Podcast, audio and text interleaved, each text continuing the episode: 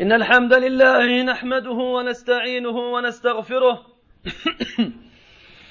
ونعوذ بالله من شرور أنفسنا ومن سيئات أعمالنا. من يهده الله فلا مضل له ومن يضلل فلا هادي له. وأشهد أن لا إله إلا الله وحده لا شريك له وأشهد أن محمدا عبده ورسوله. يا أيها الذين آمنوا اتقوا الله حق تقاته ولا تموتن إلا وأنتم مسلمون. يا أيها الناس اتقوا ربكم الذي خلقكم من نفس واحدة وخلق منها زوجها وبث منهما رجالا كثيرا ونساء. واتقوا الله الذي تساءلون به والأرحام إن الله كان عليكم رقيبا. يا أيها الذين آمنوا اتقوا الله وقولوا قولا سديدا يصلح لكم أعمالكم ويغفر لكم ذنوبكم ومن يطع الله ورسوله فقد فاز فوزا عظيما. أما بعد فإن أصدق الحديث كتاب الله وخير الهدي هدي محمد صلى الله عليه وسلم وشر الأمور محدثاتها وكل محدثة بدعة وكل بدعة ضلالة وكل ضلالة في النار. أما بعد فاتقوا الله عز وجل ربكم حق التقوى واعلموا أن من تقوى الله تعالى مراعاة أحكامه والتزام حدوده والوقوف عند محارمه وتنفيذ أوامره وترك مناهيه. ومن حقيقة تقوى الله تعالى أداء العبادة التي أوجبها سبحانه على الوجه الذي شرعها ومتى كان المؤمن حريصا على أداء ما على أداء ما وجب عليه لربه طبق ما شرع عليه وكان علامة على صدق تقواه.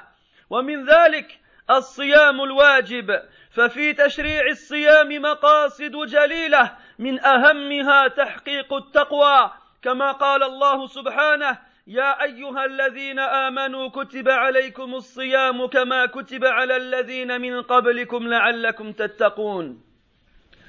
أيها الأحباب سبق الحديث عن شروط وجوب الصيام وهي الإسلام والعقل والبلوغ والقدرة على الصيام والإقامة والسلامة من الموانع. فمن تحققت فيه هذه الشروط وجب عليه الصيام. والصيام هو الإمساك عن الطعام والشراب وسائر المفطرات من طلوع الفجر من طلوع الفجر حتى غروب الشمس بنية العبادة لله تعالى. أما مبطلات الصيام ومفسداته التي يجب العلم بها أولا والحذر منها ثانيا خلال وقت النهار من رمضان فهي كالآتي اولا الجماع وهو أعظمها اثما وأغلظها تبعا وأقبحها في ميزان الشرع. حين يعمد المسلم فيأتي شهوته في الوقت المحرم ويعصي ربه الذي أمره بالإمساك عنه وعن سائر المفطرات. ومن جامع بطل صومه مطلقا فإن كان في شهر رمضان ولم يكن مسافرا وجب عليه كفارة مغلظة وقضاء ذلك اليوم. والكفارة عتق رقبة مؤمنة. فإن لم يجد وجب عليه صيام شهرين متتابعين لا يقطعها بفتر فإن لم يستطع أطعم ستين مسكينا. والثاني الأكل والشرب. وحقيقته إيصال الطعام أو الشراب إلى الجوف عن طريق الفم أو الأنف. أيا كان نوع المأكول والمشروب. والمفطر الثالث ما كان بمعنى الأكل والشرب مثل حق مثل حقن الدم والإبر, والإبر المغذية لأنها تقوم مقام الأكل والشرب ويستغني الجسم بها. أما استعمال دواء الربو الذي يؤخذ عن طريق الاستنشاق فإنه لا يفطر كما جاء في فتوى اللجنه, اللجنة الدائمة للإفتاء كما يجوز التقطير في العين والأذن والاكتحال. ولو وجد لها طعما في حلقه لأنها ليست منفذا إلى الجوف وليست في معنى المفطرات على الصحيح من أقوال أهل العلم. والمفطر الرابع إنزال المني باختياره من غير جماع سواء كان بسبب التقبيل أو اللمس أو الاستمناء. أما الإنزال بالاحتلام من النائم فلا يفسد الصوم لأنه ليس باختياره ولا يفسد الصيام خروج المذي ولا يفسد الصيام خروج المذي وحده بأي سبب كان على الصحيح. والمفطر الخامس إخراج الدم بالحجامة لقوله صلى الله عليه وسلم أفطر الحاجم والمحجوم. أخرجه أحمد وأبو داود. ومثله سحب الدم الكثير بتبرع ونحوه.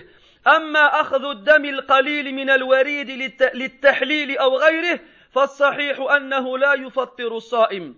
لكن إذا كثر فالأولى تأجيله إلى الليل فإن فعله في النهار فالأحوط القضاء تشبيها بالحجامة كما أفتى به سماحة الوالد الشيخ ابن باز رحمة الله عليه. أما خروج الدم بالرعاف أو خلع السن أو شق الجرح والدمامل فلا يؤثر في الصيام لأنها ليست حجامة ولا بمعناها. والمفطر السادس التقيؤ عمدا فمن تعمد استفراغ ما في معدته فقد بطل صومه لقوله صلى الله عليه وسلم من ذرعه القيء من ذرعه القيء فلا قضاء عليه أي من غلبه القيء فلا شيء عليه وصيامه صحيح ومن استقاء أي من تعمد إخراج القيء فعليه القضاء والحديث أخرجه أبو داود والترمذي. فهذه أيها المؤمنون مبطلات الصيام والمفطرات التي تناقضه فالواجب على كل صائم اجتنابها طاعة لله تعالى وتعبدا له. واعلموا رحمكم الله أن من أفسد صومه بالأكل والشرب يجب عليه الإمساك والقضاء مع الإثم ولو جامع زوجته فعليه الكفارة لأنه أكل لأن أكله وشربه محرم عليه. وهناك مسائل مهمة يجدر التنبيه إليها وبيانها. فالمسألة الأولى أن من أفطر في رمضان لعذر ثم مات قبل أن يتمكن من القضاء فلا قضاء عليه ولا كفارة لأنه لم يصدر منه تفريط. كما لو مرض في رمضان وأفطر ثم استمر به المرض حتى توفي من مرضه أما من تمكن من القضاء ولم يقض فيسن لوليه أو أحد أقاربه أن يصوم عنه. لما ثبت في الصحيحين أن النبي صلى الله عليه وسلم قال من مات وعليه الصيام صام عنه وليه وهذا عام في كل صيام واجب سواء كان نذرا أو فرضا على الصحيح من كلام العلماء. والمسألة الثانية لو دخل وقت الفجر والمسلم على جنابه فإن صومه صحيح وليس من شرط الصيام الطهارة. الطهارة من الحدث الأكبر أو الأصغر ولكن تجب المبادرة إلى الاغتسال ليصلي الفجر مع جماعة المسلمين في المسجد. والمسألة الثالثة من فعل شيئا من المفطرات ناسيا أو مكرها أو جاهلا بالحكم أو, أو بالوقت فلا شيء عليه. لعموم قوله تعالى ربنا لا تؤاخذنا إن نسينا أو أخطأنا. ولما ثبت في الصحيحين عن النبي صلى الله عليه وسلم أنه قال من نسي وهو صائم فأكل أو شرب أو شرب فليتم, فليتم صومه فإنما أطعمه الله وسقاه. أما الجهل بالوقت فمثاله أن يأكل وهو يظن أن الشمس قد غربت. وحل الفطر ثم يتبين له أن الوقت ما زال نهارا. فلا شيء على هذا. لما روى البخاري عن عن أسماء بنت أبي بكر رضي الله عنه عن أسماء بنت أبي بكر رضي الله عنها عنهما أنهم أفطروا على عهد رسول الله صلى الله عليه وسلم يوم يوم يوم غيم ثم طلعت الشمس ولم تذكر القضاء. ولكن يجب التثبت والاحتياط في غروب الشمس لأن الأصل بقاء النهار. أما لو أفطر لمجرد الشك في غروب الشمس ولم يتبين ذلك بشيء من العلامات المعروفة ثم تبين أن الوقت ما زال نهارا فيجب عليه القضاء لأنه مفرط. إذ لا يسوغ للصائم أن يفطر حتى يتأكد من انتهاء وقت الصيام أو يغلب على ظنه ذلك. فمن الخطأ مثلا الفطر بمجرد إخبار صبي صغير بدون تأكد من الوقت أو سماع أذان. ثم اعلموا أيها المسلمون أن هذه جملة أن هذه جملة من أحكام الصوم. وإذا كان الناس في رمضان يصومون ويقومون فإن من المهم أن تبين أحكام القيام في هذا الشهر المبارك. فلقد رغب النبي رغب النبي صلى الله عليه وسلم في قيام هذا الشهر.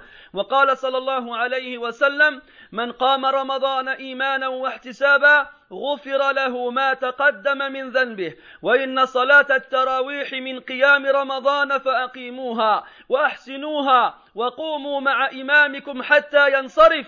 فإن من قام مع الإمام حتى ينصرف كتب له قيام ليلة تامة. وإن كان نائما على فراشه وإن على الأئمة أن يتقوا الله عز وجل في هذه التراويح فيراعوا من خلفهم ويحسنوا الصلاة لهم فيقيموها بتأن وطمأنينة ولا يسرعوا فيها فيحرموا أنفسهم ومن وراءهم الخير أو ينقروها نقر الغراب لا يطمئنون في ركوعها ولا سجودها ولا قيامها ولا قعودها. إن على الأئمة ألا يكون هم الواحد منهم أن يخرج قبل الناس أو أن يكثر عدد التسليمات دون إحسان الصلاة. فإن الله تعالى يقول ليبلوكم أيكم أحسن عملا ولم يقل أيكم أسرع نهاية أو أكثر عملا بلا إحسان. وقد كان نبيكم صلى الله عليه وسلم وهو أحرص الناس على الخير والأسوة الحسنة لمن كان يرجو الله واليوم الآخر. كان لا يزيد على إحدى عشرة ركعة لا في رمضان ولا في غيره ولكنه يطيل ذلك. وفي صحيح مسلم عن ابن عباس رضي الله عنهما قال كان النبي صلى الله عليه وسلم كان النبي صلى الله عليه وسلم يصلي من الليل ثلاثة عشر ركعة فمن صلى التراويح إحدى عشر ركعة أو ثلاث عشرة ركعة فلا حرج عليه. وقد صح عن النبي صلى الله عليه وسلم أنه قام بأصحابه في رمضان ثم ترك ذلك خشية أن تفرض على الناس فيعجزوا, فيعجزوا عنها. وصح عن أمير المؤمنين عمر بن الخطاب رضي الله عنه أنه أمر أبي بن كعب وتميم الداري رضي الله عنهما أن يقوما في الناس بإحدى عشرة ركعة فهذا العدد الذي قام به النبي صلى الله عليه وسلم وواظب عليه واتبعه فيه الخليفة الراشد عمر بن الخطاب رضي الله عنه هو أفضل عدد هو أفضل عدد تصلى به التراويح. ولكن ينبغي أن يطيل الإنسان فيها حتى يتمكن الناس من الدعاء. ولو زاد الإنسان على هذا العدد رغبة في الزيادة لا رغبة عن السنة لم ينكر عليه. لورود ذلك عن بعض السلف. وإنما المنكر الإسراع الفاحش الذي يفعله بعض الأئمة. فيفوت الخير فيفوت الخير على نفسه وعلى من خلفه. نسأل الله تبارك وتعالى أن يوفقنا لكل خير. أقول ما تسمعون وأستغفر الله.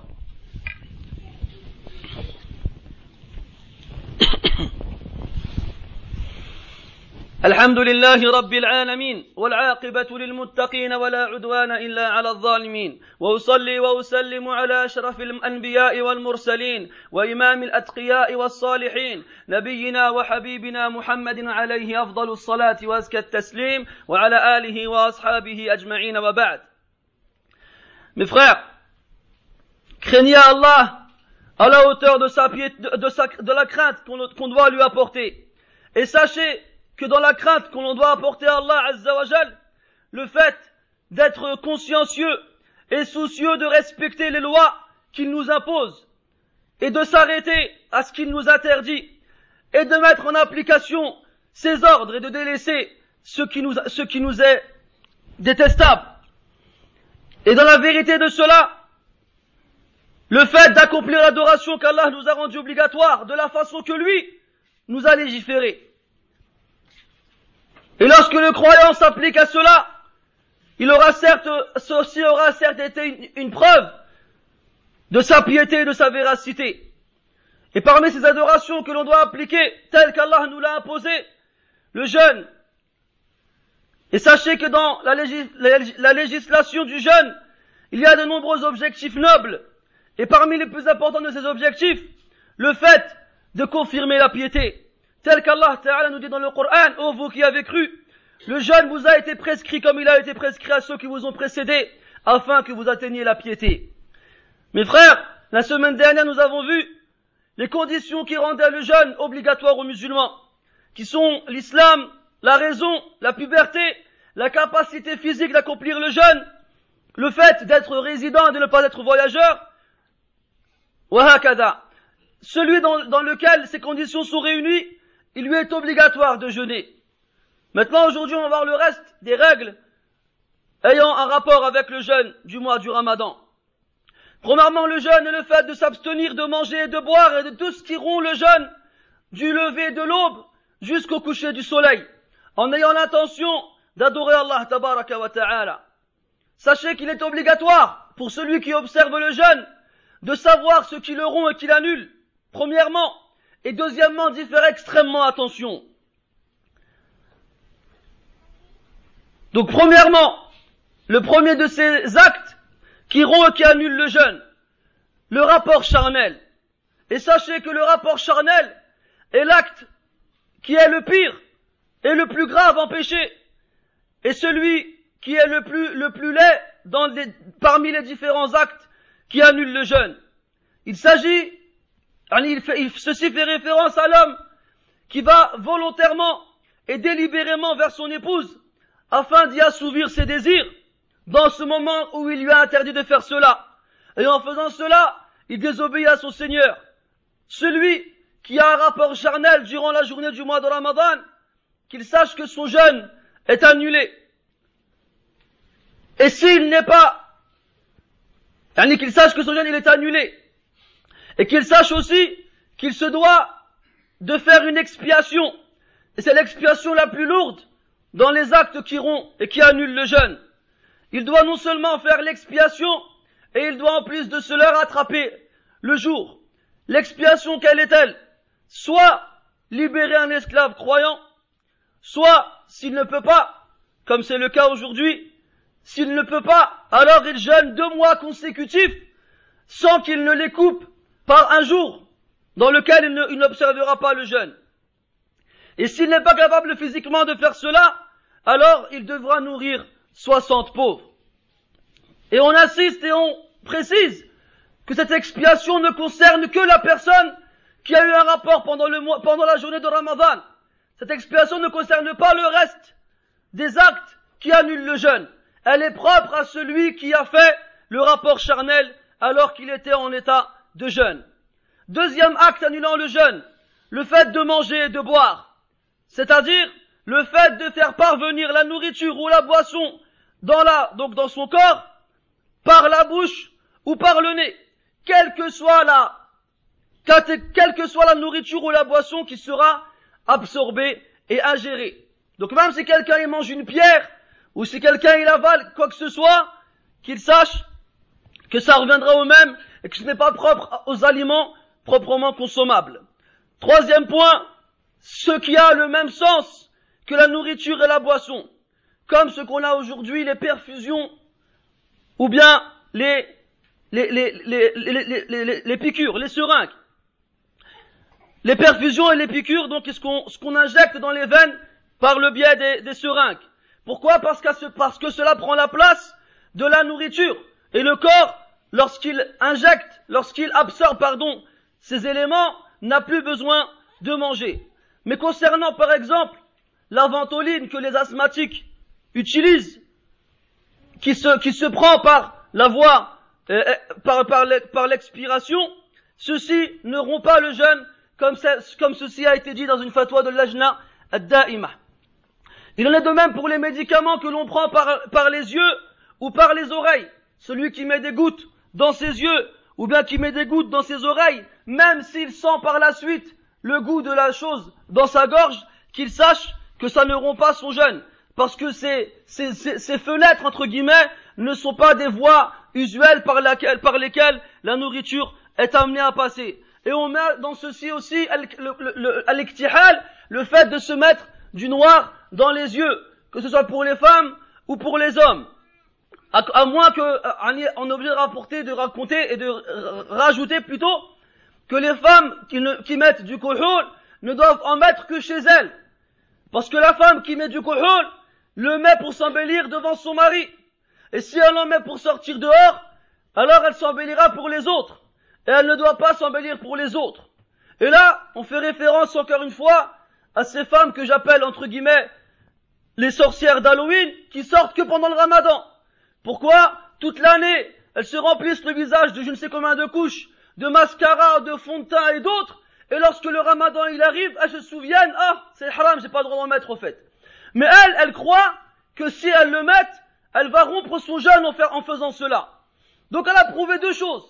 Premièrement, son manque de foi, en croyant qu'elle a le droit de faire, elle pas le droit de faire des choses interdites en dehors de Ramadan, elle n'a pas le droit de les faire pendant le Ramadan. Et deuxièmement, son extrême ignorance dans le fait de croire que ce genre d'action annule le jeûne. Et que ces femmes-là craignent Allah. Et que les hommes qui sont leurs responsables craignent Allah. Comment des pères qui peuvent aller à la mosquée, comment des maris qui peuvent aller à la mosquée et y remplir les rangs tous les jours de l'année, peuvent laisser leurs femmes et leurs filles sortir dévergondées ainsi toute l'année. Et lorsque le ramadan il arrive, il dit Benti, aujourd'hui tu mets pas de maquillage. Je laisse l'Eid et tu mettras du maquillage. Et وهذا على رقبته ويحمل المسؤولية وله نصيب من الإثم إن لم يتوب. Donc ce père ou ce mari, ceci est de sa responsabilité. S'il laisse sa femme ou sa fille sortir ainsi, qu'il n'oublie pas que ceci est interdit aussi en dehors du ramadan. Quatrièmement, l'éjaculation, que ce soit par lui, par son propre choix, en dehors du, du rapport charnel. Donc on a parlé du rapport charnel, et même s'il n'y a pas d'éjaculation dans le rapport charnel, il rompt le jeûne. Donc la simple pénétration rompt le jeûne. Là on parle de l'éjaculation en dehors bien entendu du rapport charnel. Que ce soit à cause du fait d'embrasser son épouse, de la toucher ou par masturbation. Quant à celui qui éjacule en dormant, qu'il sache que son jeûne reste valide, car ceci est arrivé sans qu'il ne le veuille. Et on rajoute à cela al mavi. Le mavi, c'est le liquide prespermatique, le liquide qui précède donc l'éjaculation lorsqu'il y a une forte, un fort désir. Si ce liquide est amené à sortir durant la journée de jeûne, tout seul, sans qu'il ne soit accompagné par le sperme, qu'on sache que ceci n'annule pas le jeûne ala sahih min aqwali ahli ilm. Cinquièmement, le fait de faire sortir le sang par la saignée, al-hijama. Le prophète sallallahu alayhi wa sallam dit, a rompu son jeûne celui qui, fait la saignée et celui qui, celui donc qui l'a fait, celui qui l'a subi. Et on, on, on rend équivalent à cela le fait d'enlever de son corps une grande quantité de sang, comme ceux qui donnent leur sang ou autre, tout ce qui s'y rapporte.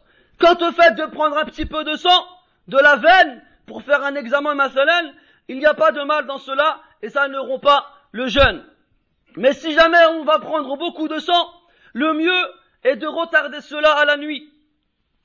Si jamais il le fait dans la journée, il enlève beaucoup de sang, il est préférable il est meilleur par précaution de rattraper ce jour en le mettant au même rang que la hijama, comme ceci a été dit par Sheikh Ibn Baz rahmatullahi alayh. Quant à celui qui voit du sang sortir de son nez, sans qu'il ne le contrôle bien entendu, ou bien celui qui se fait enlever une dent, ou celui qui gratte hein, une cicatrice d'une blessure et dont le sang coule après, qu'il sache que ceci n'a pas de conséquences sur son jeûne et que ça ne va pas le rompre. Sixièmement, le fait de se faire vomir volontairement. Celui qui volontairement se fait vomir et vide son estomac de ce qu'il contient, il aura certes annulé son jeûne. Le prophète sallallahu alayhi wa sallam a dit, celui qui a été battu par le, l'envie de vomir, il n'a pas à rattraper ce jour-là. Quant à celui qui l'a provoqué, il devra le rattraper, rattraper ce jour-là. Donc voici les six points qui font rompre le jeûne et ce qui va avec. Et sachez mes frères que tout ce qui n'a pas été cité dans ces six points et tout ce qui ne va pas avec ne rompt pas le jeûne. Alors arrêtez de croire que mettre du gel, ça fait rompre le jeûne, ou de se brosser les dents, ça fait rompre le jeûne, ou bien mettre du hanna, ça fait rompre le jeûne, j'en passe, et d'autres. tout ce qui n'a pas été rapporté dans un texte authentique du Coran et de la Sunna ne peut pas être mis au même rang que ce qui s'y trouve. Donc il est obligatoire pour le musulman de faire attention à ces points et de s'en écarter. Sachez aussi, mes frères, que celui qui volontairement rompra son jeûne en mangeant ou en buvant ou en faisant un des autres actes qui annulent le jeûne, il lui est obligatoire, après cela, de s'abstenir de manger jusqu'à la fin de la journée. Donc si quelqu'un euh, si quelqu'un expressément et délibérément, il va rompre son jeûne, qu'il ne se dise pas c'est bon, j'ai rompu mon jeûne de toute façon, je peux continuer à manger jusqu'à la fin de la journée. Non, il lui est obligatoire d'observer l'abstention du fait de manger et de boire jusqu'à la fin de la journée, de la journée, en respect à la sacralité de ce jour-ci. Et en plus de cela, il devra rattraper ce jour qu'il a volontairement annulé et qu'il sache qu'il aura le péché duquel il devra absolument se repentir. Et si quelqu'un rompt son jeûne volontairement, en mangeant ou en buvant ou autre, et il croit après que sa journée, il peut faire ce qu'il veut, qu'il sache que si jamais il va faire le rapport avec son épouse, même si son jour il ne compte pas, il devra quand même rattraper. Il, aura l'expiation sur ses épaules, même si son jour est annulé. Il n'a pas le droit d'aller faire expressément des actes annulatoires du jeûne en sachant que son jour est déjà nul. Ensuite, sachez qu'il y a certains cas qu'il est, bon de rappeler concernant le jeûne. Celui qui rompt son jeûne pendant le mois du ramadan avec une excuse valable. Ensuite, il meurt avant d'avoir pu le rattraper. Qu'il sache qu'il n'a pas de jour, qu'il n'a pas de dette, entre guillemets, et qu'il n'a pas d'expiation. Pourquoi Parce que ceci n'est pas le fruit d'une négligence. Comme par exemple quelqu'un qui tombe malade pendant le mois du ramadan, et qui donc rompt son jeûne, et qui reste, et qui reste malade jusqu'à la fin du ramadan, et il meurt, avant de pouvoir guérir et avant de pouvoir rattraper ces jours-ci.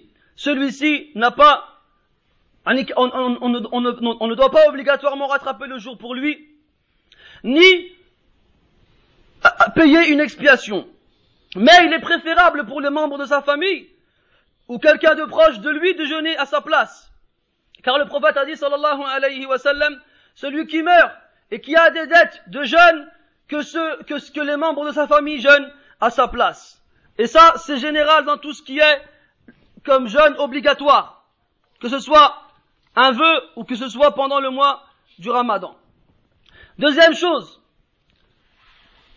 Donc on en parlait tout à l'heure, celui qui se lève le matin en janab. Celui-ci, son siyam, il est sahih qui ne croit pas que c'est comme la femme qui a ses règles. Non. Lui, s'il se réveille en jeûne après le lever du soleil, ou bien le lever de l'aube, son jeûne, il est authentique, il est valide, et ce n'est pas une condition à ce qu'il soit dans la grande, la grande purification ou la petite, à ce que son jeûne soit, afin que son jeûne soit accepté. Troisièmement, celui qui mange, ou bien qui fait quelque chose qui annule le jeûne, par oubli, ou par contrainte, ou bien en ignorant que ceci annule le jeûne, qu'il sache qu'il n'a rien, aucun péché et que son jour est quand même valide. Allah dans le Coran nous dit, oh notre Seigneur, ne nous punis pas si nous avons oublié ou si nous avons fauté. Et le prophète sallallahu alayhi wa sallam a dit, celui qui oublie alors qu'il jeûne, alors, et qui mange ou qui boit, qu'il finisse son jour, car c'est Allah qui l'a nourri et abreuvé. Quant à celui qui ignore l'heure dans lequel on peut rompre le jeûne. Lui, il croit que le soleil s'est couché. Comme quelqu'un, qui qui est sur la route et qui croit que ça y est, le soleil s'est couché et qui pense qu'il peut rompre son jeûne. Alors il rompt son jeûne. Et un peu plus tard, il se rend compte que finalement le soleil ne s'est pas encore couché. Celui-ci aussi n'a pas à rattraper ce jour-là. Car ceci est arrivé de l'époque du prophète sallallahu alayhi wa sallam. Asma bint Bakr radiallahu anhuma nous dit qu'un jour, nuageux, ils ont rompu le jeûne avant que le soleil ne se couche complètement, en pensant qu'ils s'étaient couchés à cause des nuages. Et lorsque le soleil a réapparu après que les, les, nuages se soient dissipés, ils ont, le prophète sallallahu alayhi wa sallam ne leur a pas ordonné de rattraper ce jour-là. Mais il faut quand même faire attention et obligatoirement à ce que le soleil se soit, effectivement couché. Et il ne faut pas faire n'importe comment, ne pas réfléchir, ne pas chercher à savoir si l'heure est bien euh, sortie ou non. Donc là, on a vu, mes frères, les règles relatives aux jeunes. Et on sait tous que pendant le ramadan, les actions principales que les croyants effectuent sont le jeûne durant la journée et la prière durant la nuit. Donc il est important de, donner certaines règles relatives à la prière de la nuit durant ce mois béni. Car le prophète sallallahu alayhi wa sallam a incité à la prière de la nuit durant ce mois béni. Il a dit sallallahu alayhi wa sallam, celui qui passe ramadan en prière, yani la nuit, avec foi et conviction, ses péchés antérieurs lui seront pardonnés. Et la prière de Tarawih fait partie donc de la prière de la nuit durant Ramadan. Faites-la de la meilleure des façons et restez avec lui-même jusqu'à ce qu'il finisse. Car le prophète sallallahu alayhi wa sallam a dit, celui qui se lève avec lui-même jusqu'à ce qu'il, jusqu'à ce qu'il parte, il lui sera inscrit la récompense d'une, d'une nuit entière de prière. Priez avec lui-même, même si vous devez prier assis, ou encore plus si vous devez prier allongé. Ne laissez pas cette énorme grâce, cette énorme récompense vous passer sous, le nez. Quant à ceux qui dirigent la prière, les imams de mosquée, qu'ils craignent Allah Azzawajal dans la prière de Tarawih, et qu'ils fassent attention à ceux qui sont derrière eux, et qu'ils prient de la meilleure des façons, en la faisant avec tranquillité et paisibilité, qu'ils ne la fassent pas de façon précipitée et trop rapide, car ils se priveraient eux-mêmes et ceux qui sont derrière eux d'un énorme bien, qu'ils ne prient pas tel le corbeau qui picore, comme ceux qui prient, et il n'y a aucune tranquillité dans leur recours, dans leur génuflexion, ou dans leur prosternation, ou dans leur posture debout, ou dans leur posture assis. Que ceux qui sont imams craignent Allah, et que, leur, seul souci ne soit pas de sortir avant les gens. Que leur seul souci ne soit pas de faire le maximum de raka'at sans que la prière soit faite correctement. Allah Ta'ala dit dans le Coran, afin qu'il vous éprouve lequel d'entre vous est le meilleur en action. Et il n'a pas dit le plus rapide, le plus rapide à finir, ou bien celui qui en fait le plus, mais il a dit celui qui les fait le mieux. Et le prophète sallallahu alayhi wa sallam était la personne la plus soucieuse à faire le bien. Et il est pour nous, bien entendu, le meilleur des exemples pour celui qui, espère en Allah et au jour dernier. Et sachez que le prophète sallallahu alayhi wa sallam ne rajoutait pas, ne faisait pas plus de 11 raka'at pendant les nuits, que ce soit pendant Ramadan ou en dehors du Ramadan. Mais sachez qu'il faisait 11 raka'at, mais qu'il les faisait très longues. Et dans notre hadith, Ibn Abbas radiallahu anhuma nous informe que le prophète sallallahu alayhi wa sallam a prié une nuit, a prié quelques nuits 13 raka'at. Donc celui qui prie Tarawih 11 raka'at, 11 raka'at ou 13 raka'at, il n'y a aucun mal pour, celui, pour lui dans ceci. Et le prophète sallallahu alayhi wa sallam a prié avec ses compagnons pendant Ramadan, pendant donc les nuits, et il a délaissé cela par la suite de crainte à ce que cette action devienne obligatoire pour les gens et qu'ils ne soient pas capables de l'accomplir. Et il a été rapporté de façon authentique que le, commandeur des croyants, Omar ibn al-Khattab, anhu, a ordonné à Ubay ibn Ka'b et Tamim al-Dari anhuma de faire l'imam, d'être les imams des gens et il leur a ordonné de prier 11 raka'at. Donc ce nombre est le nombre que le prophète sallallahu alayhi wa sallam a observé et a fait de façon régulière. Et c'est dans ceci qu'il a été suivi par Omar ibn al-Khattab radiallahu anhu. C'est donc le meilleur des nombres de raka'at que l'on puisse faire pour Tarawih. Mais il, faut, savoir que ce nombre va avec la longueur de la raka'ah. Ce nombre va avec la longueur de la raka'ah. Ça veut dire que l'imam, il doit laisser le temps aux gens de faire dua dans ce jour et après at-tashahhud. Maintenant, si un imam fait plus de 11 raka'at pour, pour, pour vouloir faire plus, pas pour s'écarter de la sunnah, alors on ne lui fera pas de reproches, car ceci a été rapporté d'après de nombreux pieux prédécesseurs. Celui à qui on fera des reproches et on blâmera, et cet imam qui récite à la vitesse de la lumière et qui ne laisse pas les gens se concentraient et écoutaient le Coran. Celui qui a comme but seulement à ce que on finisse le Coran dans le plus vite, le plus vite possible. Et en faisant cela, il se prive du bien, ainsi que ceux qui prient derrière lui. Alors ceux qui sont imams dans les mosquées, ceux qui sont amenés à prier devant les gens, qu'ils craignent Allah Azzawajal dans leur façon de lire le Coran. C'est le Coran que l'on lit, ce n'est pas la parole d'un tel ou bien d'une telle, mais c'est la parole d'Allah subhanahu wa ta'ala, le Seigneur des mondes. C'est la parole d'Allah Azzawajal, celle qui, si, si elle était posée sur une montagne, elle se serait affaissée de crainte, par crainte d'Allah Azzawajal. Alors que les gens dans les mosquées craignent Allah, et qu'ils n'aillent pas harceler l'imam, parce qu'ils trouvent qu'il a prié trop lentement, et que les imams craignent Allah, et qu'ils ne fassent pas de leur prière une, une course dans laquelle, dans laquelle le but est de finir le premier. نسأل الله تبارك وتعالى بأسمائه الحسنى وصفاته العلى أن يوفقنا لأداء الصيام على الوجه الذي يرضيه عنا. ونسأله سبحانه أن يوفقنا لأداء القيام على الوجه الذي يرضيه عنا. اللهم اجعلنا ممن صام رمضان إيمانا واحتسابا. فغفرت له ما تقدم من ذنبه واجعلنا ممن قام رمضان إيمانا واحتسابا فغفرت له ما تقدم من ذنبه. اللهم وفقنا للعمل الصالح في هذا الشهر الكريم. اللهم وفقنا لكثرة تلاوة كتابك العظيم. اللهم وفقنا لإعمار لعمارة المساجد يا أكرم الأكرمين في كل وقت وحين. اللهم وفقنا لترك النواهي والمبطلات والمفسدات يا أكرم الأكرمين اللهم آتنا في الدنيا حسنة وفي الآخرة حسنة وقنا عذاب النار. اللهم اجعل هذا الشهر فرصة للعاصين أن يتوبوا واجعل هذا الشهر فرصة للمفرطين أن ينتبهوا. اللهم اجعل هذا الشهر فرصة لنا في أن نتقرب إليك يا أكرم الأكرمين. اللهم اجعل هذا الشهر نقطة ابتداء جديد يا أرحم الراحمين. اللهم اجعلنا فيه من التائبين. اللهم اجعلنا فيه من من الصادقين. اللهم اجعلنا فيه من الصالحين. اللهم تقبل فيه اللهم تقبل منا الصيام والقيام. والصدقة وتلاوة القرآن. يا أرحم الراحمين. سبحانك اللهم وبحمدك أشهد أن لا إله إلا أنت.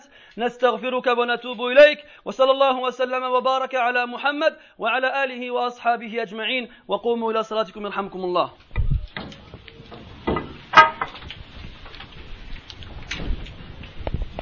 Mm-hmm. الله أكبر الله أكبر.